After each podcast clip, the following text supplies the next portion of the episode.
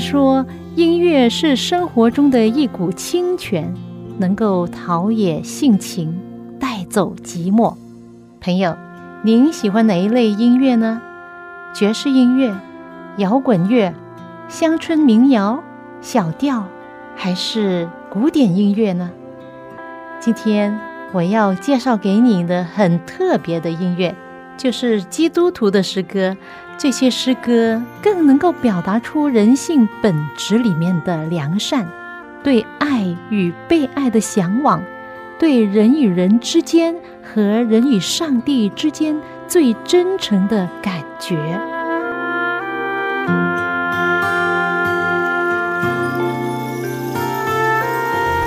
亲爱的听众朋友，您好，又到了我们走进心中的歌节目时间，欢迎您的收听。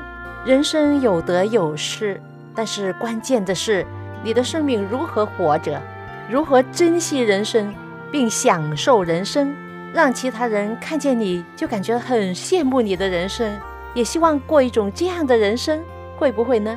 啊，我知道这是很大的挑战，是不是？所以今天我想再提醒一下，思考一下如何活得更有意义、更有价值。对于现代人来说。一个手机非常重要，是吗？你外出可以不带钱包，但是一定要带手机。朋友，你有没有试过失去你的手机？我有这样经验。有一次在国外的一个地方旅游，突然发现手机不见了，包包里没有，到处找都找不到。啊，想起来了，我到过一个公共厕所，可能手机被遗忘在那里。于是我就马上跑回去找我的手机。当我回到那个公共洗手间的时候，在出口看见有一家白种人，那位爸爸拿着我的手机在看。我告诉他说：“这是我的手机，我忘记拿了。”他们就告诉我说：“哦，太好了，我们正在尝试找这部手机的主人呢。”他们真的很友善，把手机还给我，然后说一些祝福的话。我非常的感激他们，连声谢谢他们，然后我就走了。那时我心想，幸亏他们是好人。如果遇上一些贪心的人呢，那我的手机就没了。这件事使我想到一个问题，就是到底在人生中失去什么东西是最重要的呢？可能有人在人生中获得很多很多东西，但是从来没有开心过。你有没有享受你所拥有的一切呢？比如说。有一天，你的孩子说：“我要搬出去了。”你才发现，哦，原来我的孩子这么大了，要独立了。那之前，你有没有享受跟他在一起的时间呢？还有你的配偶，你们俩在一起可能许多年了，你有没有享受跟他在一起的时间呢？有一位心理学家就这样说：大多数的人所拥有的东西，有百分之九十的东西，他们都不会享受的。可能你不满意现在住的家，要找一个新的房子，或者不太喜欢现在的车，要买另外一个牌子的，又或者不满意现在做的工，正在搜索另外的工作，看看有没有更满意的。你所拥有的东西，可能许多人都很羡慕，但是你却不享受。据说啊，一个人每天平均会笑六次，那如果忧郁的人呢，就不会达到这个数目。而小孩子呢，一天会笑二百五十六次，比大人多四十多倍呀。什么时候我们的笑声能够达到两百五十六次呢？可能你说：“哎呀，这小孩嘛，肯定啦，我又不是傻的。如果傻瓜瓜的可以笑这么多，哎，这不一定啊。我们打球的时候经常大笑和喝彩，每次打一个半小时至两个小时，非常多的笑声，只是没有人在数而已。”一个人的微笑或者大笑是从内心发出的，是真的，不能装的。所以今天我再一次的思考，在这世界上，真的有一些东西可以让人不论怎么样的环境、怎么样的时候，都能够享受人生，都能够微笑。如果有的话，你要抓住，绝对不让它失去。哎，我说的不是手机。或许你想，没有啊，手机就是我人生之中最珍贵的东西，没有它不行啊。那姑且是这样，那除了手机，还有什么呢？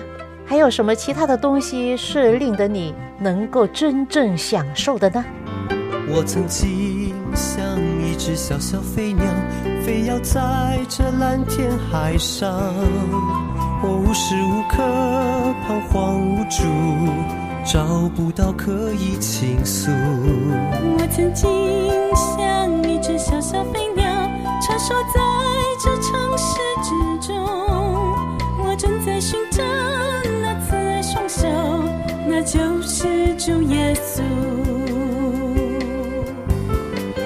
啊，我要回到你身旁，我要回到你身旁。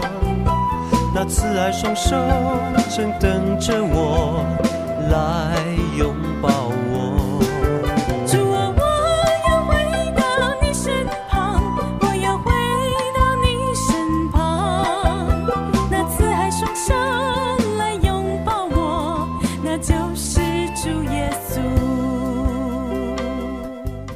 首可爱的诗歌来自赞美之泉的一首作品，名字叫《寻找》。听着这首歌，不知道你有没有一种很想飞翔的感觉？人往高处行，水往低处流。刚才我提到，在人生之中，有什么东西称得是享受人生呢？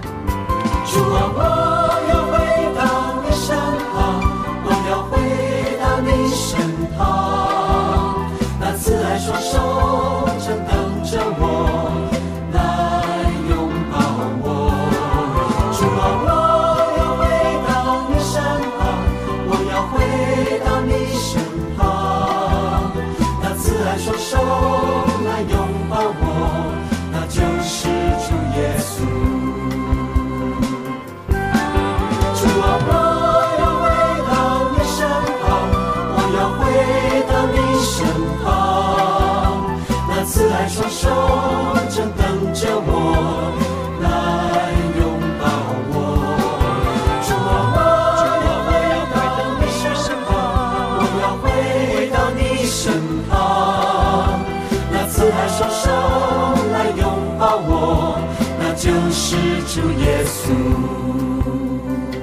人可能认为啊，享受人生是一种思想境界，是一个人对自己的人生进行反思、行动、心怀感恩的结果。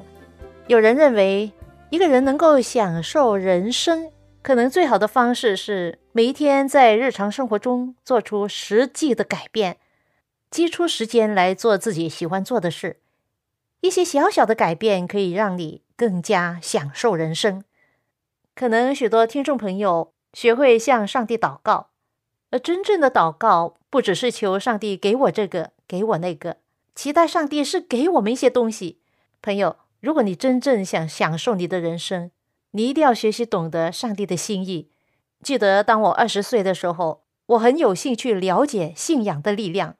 还记得那时候收听短波的福音广播，从那些广播节目中学习真理。那时候的心挺渴望的。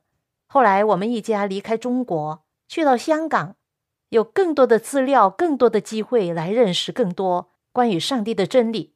后来我才发现，原来真正属于上帝的人，不是只是期待上帝给我什么，而是要认识他，明白他的心意。其实上帝不只是给予我们什么，他对我们有更大的期待，就是。要看见我们在生命中有本质上的改变，身份也改变。上帝如果要做一件事，虽然我们觉得可能性很低，但是都能够成就。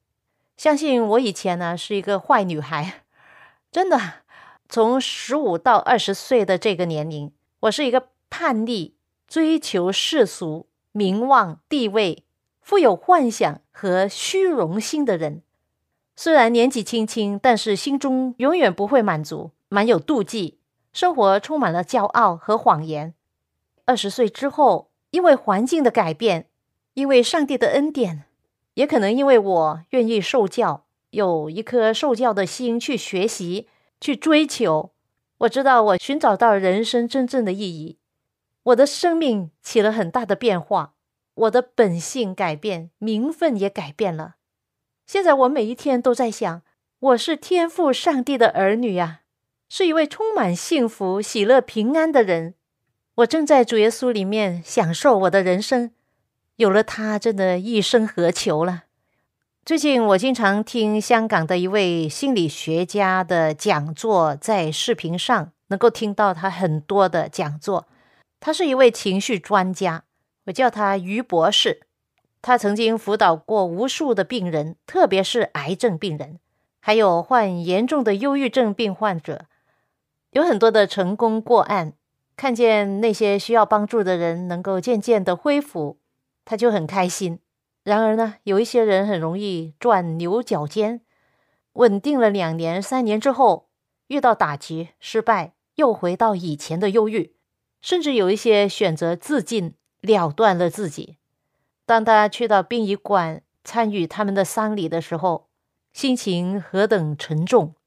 想起过去怎么样跟这些病患者交谈、开解他们，以为他们已经走出来了，但是想不到的，过了一段时间又回到原地，甚至更严重。后来于博士找到信仰上帝的途径，认识到唯有信仰上帝是最好的解决问题方法。一次，有一位牧师介绍他辅导一个人，这个人的妻子是多年的基督徒，得了末期癌症。在去世之前，她劝丈夫：“不如你跟我去教会吧，你要成为基督徒啊。”她的丈夫本来是不信上帝的，他们夫妻俩时不时都有一些矛盾呢，有一些争吵啊的，这是好像是挺平常的啦。但是看着自己患重病的妻子在邀请他去教会，他就陪他去。后来在妻子去世之前，他信了上帝，成为基督徒。但是自从他妻子去世之后，他就产生了有忧郁症。于是牧师就介绍于博士去见见他，跟他谈谈心。这位男士，当他一讲到妻子的时候，就哭。每一次讲到妻子的时候，都在哭，哭个不停。牧师很担心他，想到他是否应该去看精神科医生，因此牧师邀请于博士去看看他。当于博士来看他的时候，问他太太去世多久了？他说大概半年了。如果几个月之后情绪应该安稳了，悲哀阶段应该是慢慢过去。那等到十二个月，就是一年的忌日才会回想，才会再有一段时间的悲哀，但是也不是很长时间。那眼前这位男士似乎他的悲哀是过分的伤心，于是就问他：“你过去有没有做过很对不起妻子的事呢？”就我们两个男人，我才问你的。他说：“没有啊，真的没有，真的没有啊，真的。”那我就信你了。那你为什么提起你的太太都这么伤心呢？他说出了真相，原来他的妻子生前有一份保险，受贿人是写妻子的父母亲的名字的，他也知道的。后来妻子去世了，保险公司的人联络他，他才知道，原来太太在他去世之前将受贿人的名字改成他的名字，让他知道。他是生命中最重要的一位。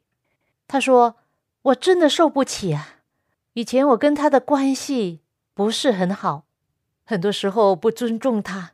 他竟然对我这么好。”他又哭了。他也想到妻子去世之前，跟他的家姑家婆，就是他先生的妈妈爸爸和好，一切的委屈都不介意了。他是多么好的一位妻子啊！我对他有很大很大的亏欠呐。他临终之前还将自己多年来积存的钱一一的分配给他们，甚至丈夫的父母亲都有关照到了。他平时很节俭，能够存下钱，临死之前还显出了这样的大爱。他一边讲一边哭，哭得很伤心。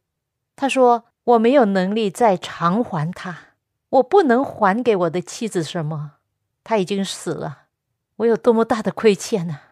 我现在的痛苦就是我不能回报他，我已经没有机会了。于博士听到这里，很耐心的跟他聊了很久，并且说他所信的主耶稣已经偿还了一切了，包括他自己的罪，甚至他太太以前犯的罪。耶稣一一的都替他偿还了。他说：“以前你对不起太太，对太太有亏欠的事，相信上帝和他都原谅了你了。太太一定完全同意，上帝已经原谅了你，所以你放心。你的治疗就是不要忧郁，只要感恩。感恩就是很好的心理治疗。当你感激你不配有的东西，上帝竟然给你这种感恩的心。”成为他心中的一种力量，因此这位先生有了微笑和平安。于博士带他看一段圣经，《罗马书》八章里面的一句话，这里说：“上帝若帮助我们，谁能抵挡我们呢？谁能控告上帝所拣选的人呢？有上帝称他们为义了。”哇！当他看到这一句的时候，哇！原来属上帝的人，上帝称他们为义。就算以前犯了多少的过错，就因为上帝的慈爱和怜悯，没有人能够控告他，并且还称他为义人呢。跟着下面说，谁能定他们的罪呢？哇！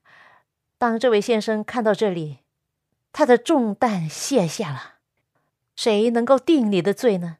上帝已经原谅了，谁还不能够原谅你呢？这位先生突然间。他明白到，以前读圣经读到上帝爱世人，还有耶稣行神迹，这些好像没有打动他的心，因为跟他好像没有关系。但是现在读到这里，这里面讲的是自己了，是对我说的。上帝对自己说：“没有人能够定我的罪了，他要称我为义了。”现在就明白为什么这位先生读了圣经就笑了，以后他的人生。也有微笑伴随了。上帝已经拣选了我了。或许你说：“哦，我会不会落选的？上帝会不会不选我？”其实，上帝预备了这个救恩，谁要来接受，就归谁的。上帝不是只是爱肖阳，他爱的是全世界的人。但是可惜，不是全世界的人都愿意接受上帝给的礼物。如果自己选择落选了，那就要对自己的选择负责任。上帝拣选的人是凡寻求他的人，圣经说他乐意将美好的东西赏赐给凡寻求他的人。神啊，我寻求你，哦，神啊，我可想你，干旱之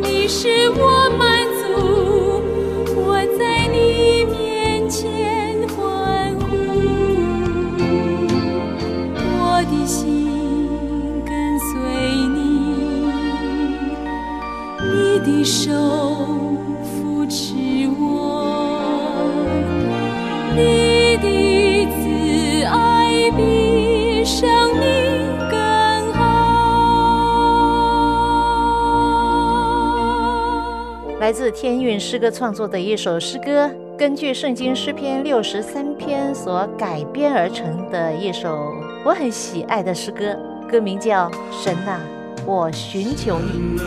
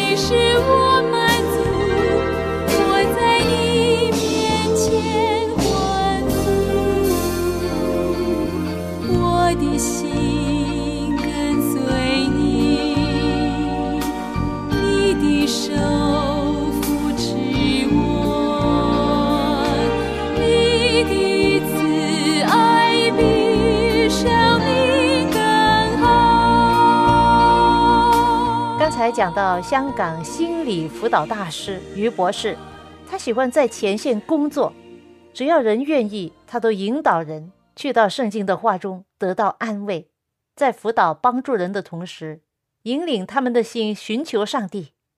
当一个人好像诗篇六十三篇所讲的，有这样对上帝饥渴慕义的心，好像干旱疲乏无水之地，切慕主耶稣，仰望他，他就能够看见其能力和荣耀，他就看到主的慈爱比生命更好，因此从此以后，他就有赞美主、感恩主的心，好像这首诗歌唱道：“我的嘴唇要颂赞你，我还活着的时候要称颂你，因为你的慈爱比生命更好。”于博士在他的工作范畴里面接触到不同的人、不同等次的男女老少、家庭及婚姻需要帮助的人、精神病患者、智障人士等等。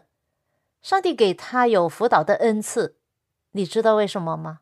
我相信他在这方面的成功离不开他自己的所走过的患难和哀伤。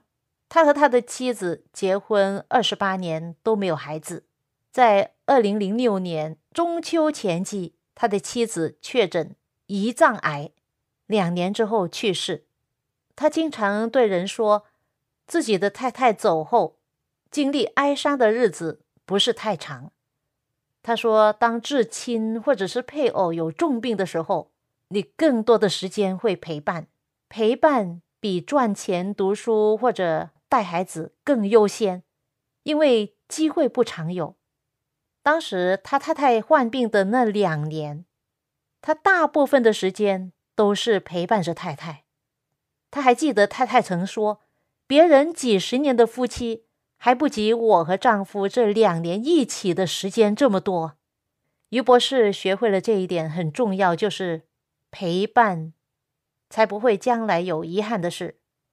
因此，当他太太去世之后，他第一个念头就是不要活在过去，要让别人看到，即使我没有太太在身边，但是上帝与我同在，我一点也不孤单。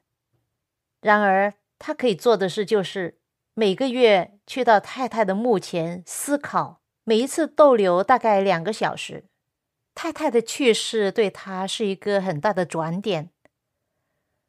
他做心理辅导的工作已经这么多年，他反问自己说：“我的人生继续下去将会如何呢？”本来他打算放下多年的侍奉工作，退隐到比较休闲的退休生活，但是上帝对他的安排很奇妙，在他一个分享会里面，竟然遇到了一位女士，他们有同一使命，就是想将过往的遭遇跟人分享。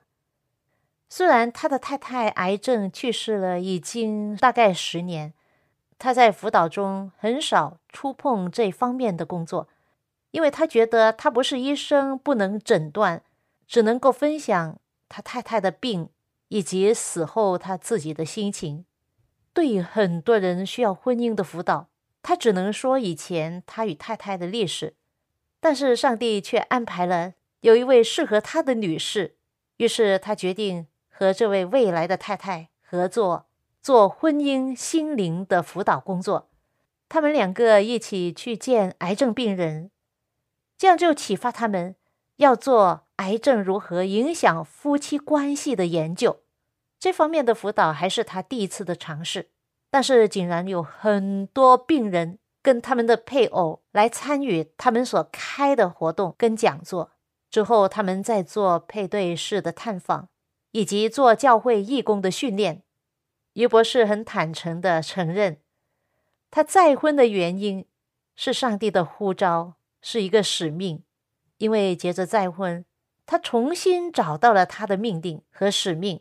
他发现有新的领域让他们去开发。十多年前，于博士经历妻子因为癌症而离世，直到遇到现在的未婚妻，他们俩希望透过侍奉上帝，一起用余下的生命报答上帝的恩典。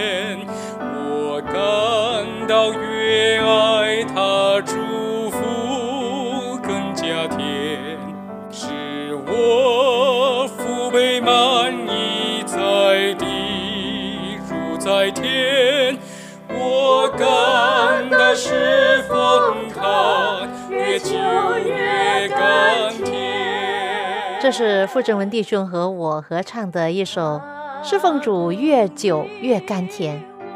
许多人认为吃喝玩乐有很多的享受，有物质上的所有的满足，就是享受人生了。这是真的吗？